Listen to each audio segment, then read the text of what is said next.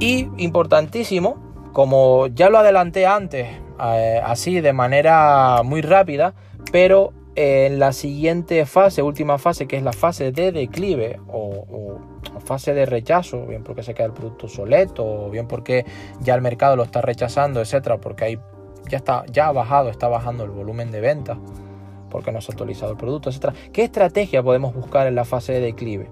Pues bueno, importante, pues se puede eliminar el producto si está teniendo una eh, intrusión en costes bastante importante, se puede eliminar.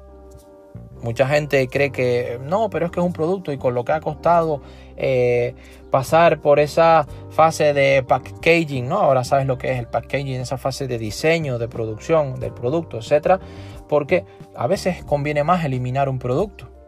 Bien porque está suponiendo costes, bien porque ya está dañando la imagen, la marca, etcétera, o si no se elimina, mi segunda propuesta para esta estrategia en la fase de declive es sustituir el producto. Bien porque hay que actualizarlo, puede ser una muy buena idea, darle eh, una innovación o renovarlo, es decir, eh, rediseñarlo. Me encanta mucho esa palabra, rediseñarlo, para que vuelva a lanzarse en otra fase de ese ciclo de vida de los productos que tengas o del producto que tengas y vuelvas a intentar eh, mejorar ahora sí el volumen de ventas, puedas intentar otra vez ganar cuota de mercado, porque a lo mejor eh, el consumidor final le encantaba el producto, pero no tanto, y ahora al eh, renovarlo, innovar, es decir, al añadirle ciertas mejoras, el producto al ser rediseñado vuelve otra vez a brillar, a brillar.